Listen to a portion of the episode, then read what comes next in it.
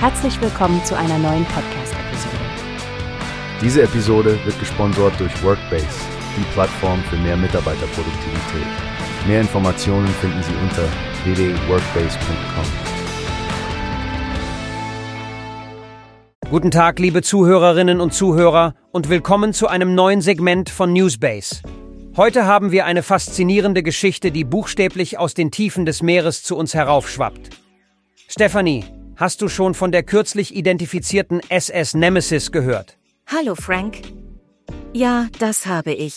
Wirklich ein unglaublicher Fund, fast 120 Jahre nachdem das Schiff gesunken ist und einfach verschollen war.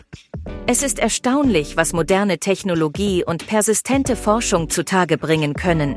Vollkommen richtig, Stephanie. Die SS Nemesis ist 1904 auf ihrem Weg von Newcastle nach Melbourne untergegangen. Ein vollbeladenes Dampfschiff mit Kohle und, man mag es kaum glauben, Kokain an Bord.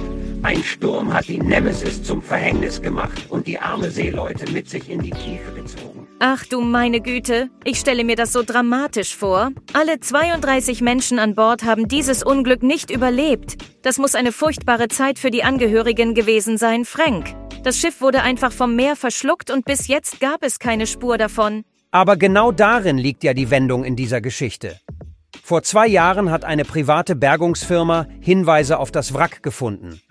Und dann waren es die Wissenschaftler des CSIRO, die Australian Commonwealth Scientific and Industrial Research Organization, die das Wrack mit ferngesteuerten Kameras untersucht haben. Wahrhaftig beeindruckend. Die Kameras haben so viele Details aufgezeichnet, dass das Team sicher sein konnte, es handelt sich um die seit langer Zeit vermisste SS Nemesis. Es ist unglaublich, dass sie das gesamte Wrack untersuchen konnten und das bei einer Tiefe von 160 Metern unter der Wasseroberfläche. Ja, und das Ganze etwa 28 Kilometer vor der Küste von Wollongong. Laut Jason Fazy vom CSIRO hatten sie Glück mit den Bedingungen für die Vermessung. Trotz der Schäden am Bug und Heck sind manche Teile des Schiffs überraschend gut erhalten.